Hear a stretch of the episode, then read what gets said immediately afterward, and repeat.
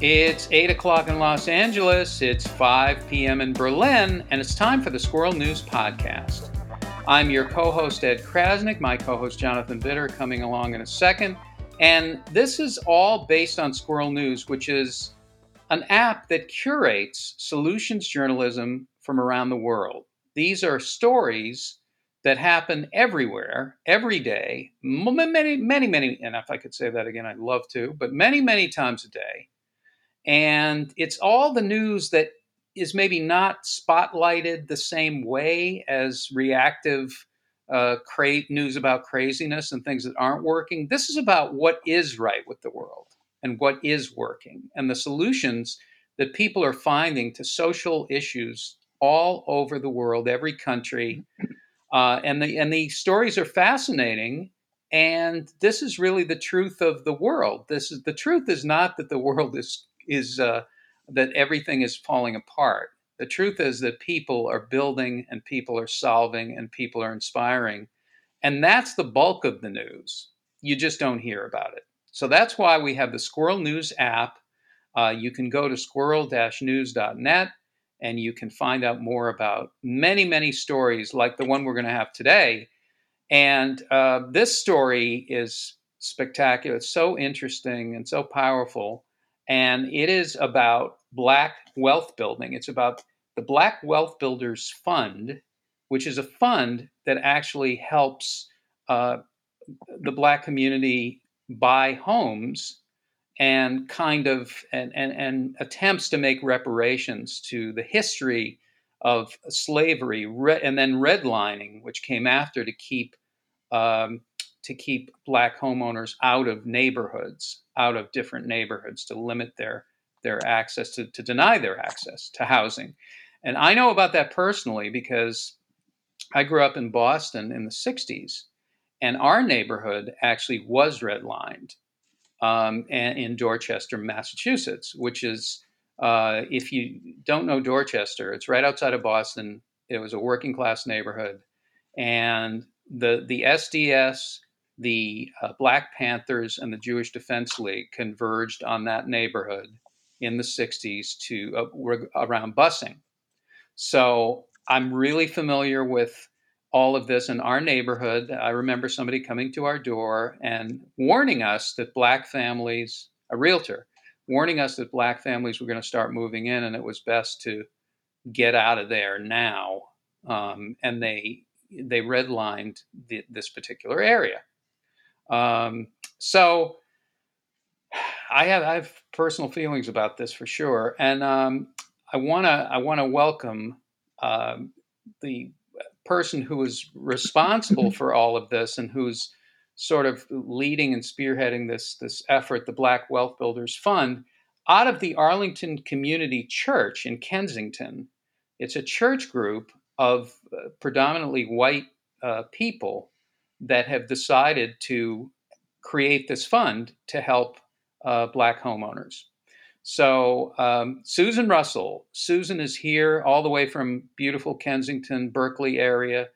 And Susan, thanks for getting up so early, uh, our time, and welcome to the program. And, and tell us a little bit about what this fund is, how it came to be, and, and how it's uh, affected your life. Yes, thanks, Ed. I, I, really appreciate the opportunity to talk about this because this is my favorite thing to talk about. Um, we started this fund shortly after the murder of George Floyd in 2020. And like a lot of faith communities, we came together to talk about what can we do, what action do we need to take, um, how can we learn to be more anti-racist and there's been you know of course a lot of books written about this and so we read books and we talked and this uh, lasted, I guess, through the summer. Um, uh, Mr. Floyd was killed in May, and I, we met through the summer and the fall. And we realized that it's fine to talk, and it's fine to be anti racist, and it's fine to read, but we wanted to do something. We wanted there to be action around our beliefs. So um, we, uh, I have a partner in the project, Barry Kammer, and the two of us sort of decided, well, well, we'll do the research to figure out what our project should be. So we talked to a lot of folks around, a lot of Black leaders, and everybody said housing, housing, housing, housing, housing. That was the only answer that anybody had. um, because this is the place that black people have been shut out, as you were saying, Ed, and um, they have not been able to build wealth because they have not been able to buy homes. And for most people, our homes are our main source of wealth. And just to to let you know how big the disparity is, seventy four percent of white people own homes and 44% of black people. So even after many laws to try to get rid of redlining and so on, it's still it's still there and black families, black individuals are still very far behind. So we took that as an issue. So then our question was, well, well, how are we going to do this? You know, we, we thought, well, we need to raise some money for something. And so again, we went and talked to various community leaders and so on, and um, people told us, well, uh, we have lots of black families and individuals who could afford to buy, who could afford a mortgage, but they can't afford to close the deal. They don't have enough money for a down payment or for closing costs. So that's where we decided to put our efforts. So uh, we created this program that is a loan program, 0% loan program. And it uh, the reason it's a loan program versus a grant program is because we want the money to keep flowing back into the fund. So uh, a potential home buyer will um, borrow uh, at 0% interest up to $20,000 from our fund. And they don't have to pay it back until the property is either refinanced or sold. So there's no, they don't have to pay anything extra, you know, like ever. Um, so, uh, so th- that was the model that um, a number of people told us would work the best. So that's what we started, and we thought, okay, so by now we're in 2021, and so we thought, well, how are we going to ra- raise the money for this? And so we um, we started with our own church and we we were hoping to raise $50,000 to sort of get things going. We were hoping that that wouldn't be like a ridiculous out of reach goal. But other churches started to show some interest as well. And so they thought, well, you know, maybe we can also contribute to your fund. Well, at the end of um, that year, we had raised almost $300,000 and the, the money came not just from churches in the area, but also from organizations like the California Association of Realtors. Uh, which, which it just does my heart good because, of course, they mm. were part of the problem and now they want to be part of the solution. So, hats off to them, and a number of other individuals, uh, you know, concerned citizens. We we had a guy contribute ten thousand dollars just because he walked by the church and picked up a pamphlet and said this is hmm. something that i want to support. So you know it's been it one of the more interesting aspects of this for me is that um, how appealing the idea has been. It's it's almost as if people understand on some gut level that there is this extreme disparity and they want something to do about it instead of just you know talking about it reading about it thinking about it you can write a check. You know this is another thing that you can do. So um, so that's how we got started. That's where we are now. And, and so far we've raised as i said over $300000 we have given 21 loans. The average loan is uh, around $15000 most of the loans were for um, down payment assistance but there's been some for closing costs and so on um, and all of the loans have been given in the uh, in our immediate area. I'm talking from Contra Costa County and Alameda County, which is the next county over, which includes Berkeley and Oakland. We also had a, a few loans there. So that's how we got started, and that's where we are now. It's amazing and incredibly inspiring, and you're really you're really doing it. You're making such a difference in people's lives, families, and na- and neighborhoods, communities. But I guess a question is how uh, how how so this is all being done by a local church and by uh, now you're reaching out to the California Association of Realtors and they're helping and other churches are helping. How how do you get this to be a nationwide? You know, whether it's through churches nationwide or whether it's um, connected to large scale uh, entities in in the U.S. and certainly mm. to be noticed by the government and and the Biden administration. And you know, uh, I wonder. I don't know if you've had a connection with with Kamala Harris, but I, I think that this is the kind of program that is really changing the world. Can really change the world here. Um, so so what kind of connections do you have to to either corporate funding or a larger entity that can sort of centralize this uh, so that it's spread out all over the U.S. Well, that's a, that's an excellent point, and we we have just now started to think more uh, in those terms. You know, when we started out, we thought, well, this is just going to be a little local program, but when we saw what a difference it can make and how interested people are in contributing to it, we started to think in these bigger terms. So, for example, we now have what we call a starter kit. So when when a, a church, it just usually comes from a church. A church in our denomination from Santa Barbara, for example, is that's an exact case. Um, said we want to do this. What do we do? And so we send them this this thing that says, you know, find community partners, and it's just a step by step guide. But to your point, Ed, I I feel like we we need to make it even bigger you know outside the ch- church community. More people need to know about it. More people need to know that there's something they can do. There's something they can do. Mm, fantastic. so we, we're we're and you know talking to you this is all part of that too. I mean we're we've uh, had some some good articles written about the fund and i think that's going to help but we are going to um, reach out to our local representatives first and then kamala harris is a great idea. I hadn't thought of her Yes, I think uh, yeah. Berkeley, local, girl, Berkeley girl. Berkeley girl. Yeah, exactly. yeah. And local yeah. representatives and and and people in the in the Senate and Congress and um, you know people like Feinstein. Even uh, there are so many people. Um, okay, so Jonathan, I'm going to throw it to you. I know you have a lot of questions for Susan. Yeah, thank you, Ed. Um, Susan, do you know anyone anyone else uh, who's doing something similar like that? I don't. I don't. That's yeah. That's an interesting question. Um, you know, there's a lot of talk about reparations, um, and we do consider this a reparations fund. Um, but no, I don't know anybody else who's doing this this exact thing. No. Well, I, I, I mean, there there are so many people that I can think of, and I know when you're busy doing something and you're building something that this is the focus to build it and to actually do it. But there is such a community of people that could be such. Uh, uh, for example, uh, Henry Louis Gates. I, mm-hmm. his his name came into my head. I've talked to him before, and I would love to uh, connect you with him because uh, I oh, feel that'd like be fantastic. Thank you. Yeah, yeah, because I feel like I mean this is just such a such an interesting thing. I and an important thing. Reparations so let's talk about you said you had an anti-racist group.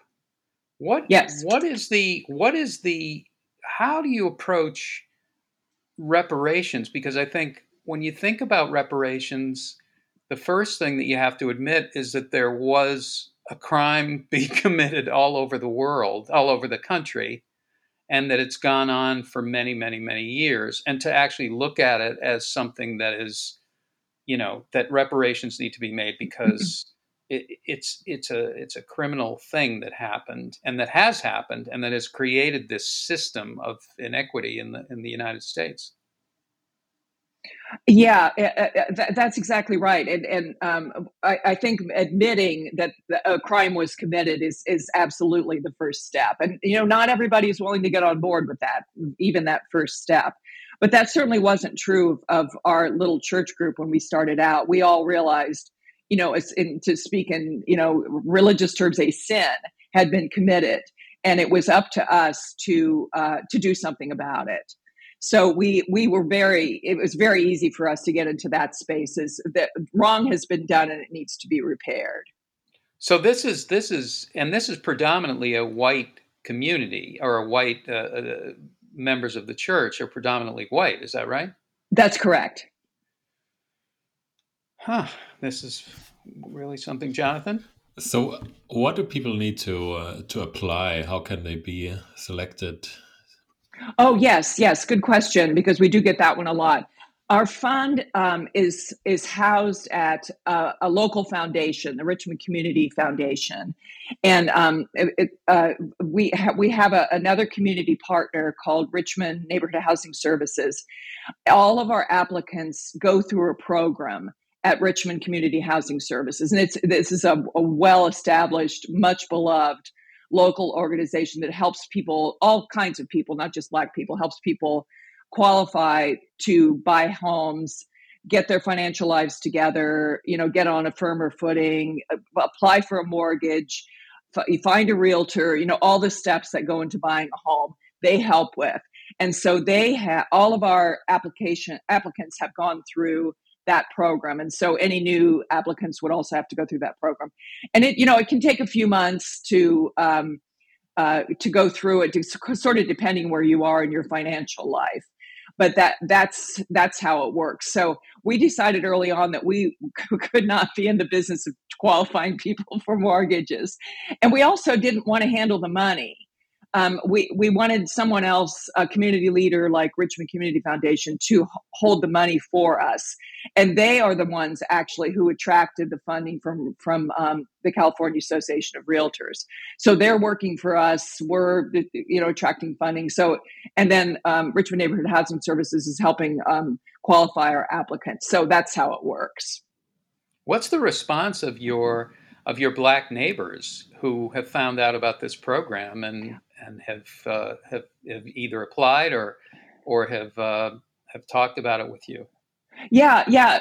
It, interesting. I, I would say, um, in, you know, enthusiasm. You know, we, re- we receive a lot of thank yous, which uh, honestly is a little embarrassing because you know we we want to say to them this this isn't charity.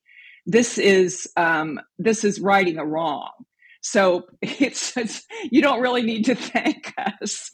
I mean, you know, we're, we're, we're very glad that you have noticed, and you know, please tell everyone. But uh, I, I would say that they, and maybe maybe another reaction that I've noticed too is um, this sort of like cautious optimism.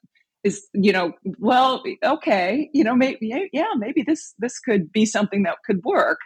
Um, so you know, obviously everybody's totally supportive but I think it's been maybe a little bit of a surprise. Hmm. Jonathan, I think this is this is exactly the interesting aspect about it. Also, when we talked about the donors, I um, I thought about that because it's it's not a donation, right? I mean, about the funders, because everything is paid back. So it's for the people who who fund it. It's even um, it's even uh, easier, so to say, than just to to donate money that doesn't come back. But for the exactly. people who, but for the people who take part, it's also more effective than than just being I don't know given like a thousand dollars or so because this is such an important and uh, long-term sustainable project buying your own house that it's that it's just hyper effective right? So i think that's why why it's so good the program yeah yeah thanks for that. Yeah yeah we we did want something when we were thinking about projects, we did want something that was going to make a systemic difference. Like you say, Jonathan, you can give $1,000 to the NAACP or whoever, and that's great. But if you want to change people's lives and the lives of their um, their kids and their kids, you need to do something like this. Well, definitely, definitely. and I'm I'm we were thinking um, about that. I, I'm thinking about that like every year about these things. And i know families who wanted to to buy something here in germany and um, they earned well right? They earned more than than i earned and they couldn't afford it because they didn't have any any capital to buy the uh, to pay the down payment.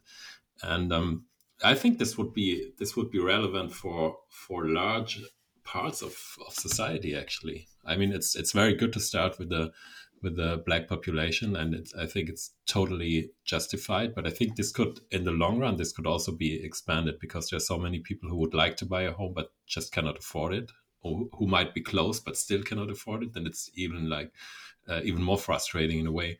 And um, yeah, I think if you look for more more um, partners and and ways to to fund that, maybe even banks, I don't know.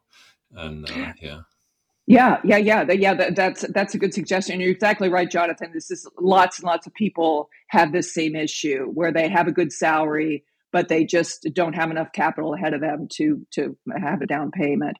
I, I'm I'm glad we started with the Black community though, because they are by far the most deserving of of um, of help in this area because there's been so many uh, redlining, you know, lack of access yeah, to mortgage, definitely. and I totally agree. Yeah, yeah, yeah, yeah, yeah. How how do you turn it? How do you do begin to have the conversation? Like you said, we we have an anti-racist group. What is that? How did that group begin, and what are you talking about in that group? Yeah, I, it, it just a member of the church started asking people if they would be interested in having a group like this. So it was very casual, and I, I think you'll remember in 2020 how people were just on fire about what had happened to George Floyd. So I think to some degree we benefited from from the the feeling of injustice and rage that we were all experiencing because of that terrible murder. So uh, I think part of it was a reaction to that, and so this woman in the church said, "Let's have a group and talk about it." So we had a, we we did some reading. We uh, we talked about our own experiences, and to me that was the most interesting. You know, racism that we've seen, racism that maybe we uh, participated in. So I, you know, kind of back to to the point earlier about. Um, saying that a crime has been committed, I think we all had to acknowledge that we were part of that. And that that was very powerful for all of us and help and it helped us move forward saying, okay, what are we going to do now? And the response from other churches in in the Bay Area, you said that that's been you know pretty pretty positive. That other churches have taken an an interest and re- reached out. Is there a national council, a national association of churches that that something like this could be brought to? Yes, yes. Our uh, our denomination is UCC United Church of Christ, and there is a national organization located in Cleveland. And the the very first article, uh, the in depth article that was written about our fund, came from the national organization. So um, that because of that is very well um, well researched. You know what it just felt substantial. It did a very good job of showing you know where we started and where we ended up. Um, because of that article, we have received a lot of national attention within our denomination. So, uh, so I, would say that means two things. One is maybe we can, you know, continue our fundraising along those lines. But the second is we want everybody to, to be doing this. Well, they and then the the transition from you know the mindset, the mindset of of where this all comes from, and the idea of instead rather than charity doing something that that work that's a financial model that works but also something that's right. Doing yes. the right thing and getting into that mindset which is you, there are reparations. This is the mental this is what's happened. This is the true history of the country and this is what we have to talk about. And so raising the consciousness because that this is a system. It's a system. It's something that's taken place over hundreds of years, and it's something that's been in place for hundreds of years. No matter what good people are doing now, this is the system that we live in. That's exactly right. That's exactly right. And and just seeing it for what it is is a huge first step. Mm, amazing. Uh, and and then and then the idea of uh, what rep- what reparations are and and really um, you know how because if anybody traces their roots back that's why i said henry louis gates if if you trace the roots back you're going to find something where there was some interaction may have been wrongdoing there may have been all kinds of activity but we were all connected to this. All of the whole history of anybody who came here um, you know has participated in this in some way even if it's just not to talk about it. Uh, that yes, that's exactly right. And uh, you know, uh, I'm a, a, huge, huge fan of the 1619 project because of all the work that uh, has been done in, in showing people it all goes back to slavery. It all goes back to slavery. It all goes back to slavery, and uh, we need to we need to repair that. Um, you know, even today, uh, you know, it's still not that easy for a black person to buy a house in Berkeley. Uh, you know, and this is a liberal bastion. There's, uh, you know, there's still uh, a, a, certain certain resistance in certain neighborhoods. It, it's people will not admit it, but it's still in the air a little bit out there. So, uh, you know, this is for hundreds and hundreds of years. This, this has been going on, and we're not going to undo it in three, which is how long we've been running our fund. But we can get a start, uh, and that's all you can do. You know, the the the interesting thing too is that you know within the community there are a lot of different different factions, and within the church going community there are a lot of different factions. Just like I'm Jewish, and in the Jewish community there are, there are so many different branches. Um, are you what do you think about encountering because what's happened with the church movement the church movement in the country is that in certain areas many areas the church has been hijacked by ultra conservative right groups um, how, how would you how do you approach how do you approach that as you start to grow this organization yeah, yeah, that's Christian nationalism you're talking about. Yeah, yeah, that's that's right, and uh, you know, they have really hijacked the conversation in so many areas. Um, our church, uh, you know, uh, has a very progressive um, um, history.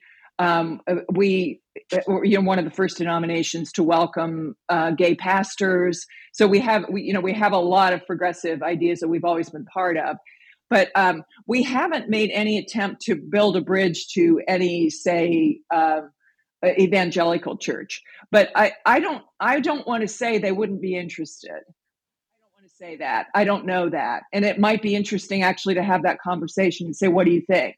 Would you would you like to start something like this, or would you like to help our effort? I don't think it's impossible. Right, right. Well, like you say, the the everything becomes possible when you start doing it and, and right. not talking about it and not talking about it only. Uh, Jonathan? Apart from the podcast. yeah. Yeah. Yeah, I, I totally right. agree. Um, what do you think? Where are you going to be in 10 years? It's probably too, too early to say that, but just some speculation. Yes, yes. Uh, well, we Barry, my partner in this project, and I often laugh about you know people say, "Well, what's your plan?" And we, in the beginning, we just didn't have any plan. we thought, "Well, raise a little money, and maybe we'll help some people buy houses." The end. But now we see that this is something that can really be much bigger than we originally anticipated. So, what I would like to see happen is for anybody any black individual or family who wants to buy a house can buy one. That that would be my goal anywhere they want to. And That's so uh, yeah yeah so i would like for everybody to to get on board with that. That would fix so many things you know this idea of generational wealth this idea of being able to pass some, something along to your kids. You know homeowners are are stable members of the community you know they work in the churches they work in the schools. Homeownership is a good thing and everybody should be able to do it and black people in particular should be able to do it. So that's that is my vision for what we'd like to see happen fantastic well it can't we cannot thank you enough for taking the time especially really early in the morning here in the west coast uh, getting and doing this um, it's it's it's so inspiring. And where do they go to find out more about the program and about how to reach you and how to participate and how to help? Yes, I'd say probably the best, uh, the most most complete place would be our church website, and that's uh, and I'll just say the name of the church. It's Arlington Community Church, um, and if you just Google that, that's probably going to be the easiest way for you to to find it. Uh, Arlington, the, yeah, go ahead. Yes, yeah, I was going to say Arlington Community Church in Kensington, California. And on our website, there's a link to the Black Wealth Builders Fund, and it talks about how we got started, talks about how to apply, talks about how to donate. And we'll also include that in our show notes. So, Arlington Community Church, Kensington, California, just outside of Berkeley. And you are doing incredible work. And congratulations to you and all of the members of the church. And and all of the people that you've helped uh, so far, and to the 21 families, the 21 people who've been able to purchase homes in the area um, because of the fund. So it's only going to grow and grow and grow, and um, very inspiring. Susan Russell, uh, the Arlington Community Church, the Black Wealth Builders Fund. Now, I uh, want to remind you that if you want to hear stories about people who are changing the world, amazing guests, these incredible stories, which will lift. They when you hear these stories, you realize that you realize that everything is possible, and all the stuff that you've been thrown at uh, thrown in the media is not really the full story. It really is uh, much less than half the story. Okay, these story these things are happening all over the world. The people inspiring uh, social change.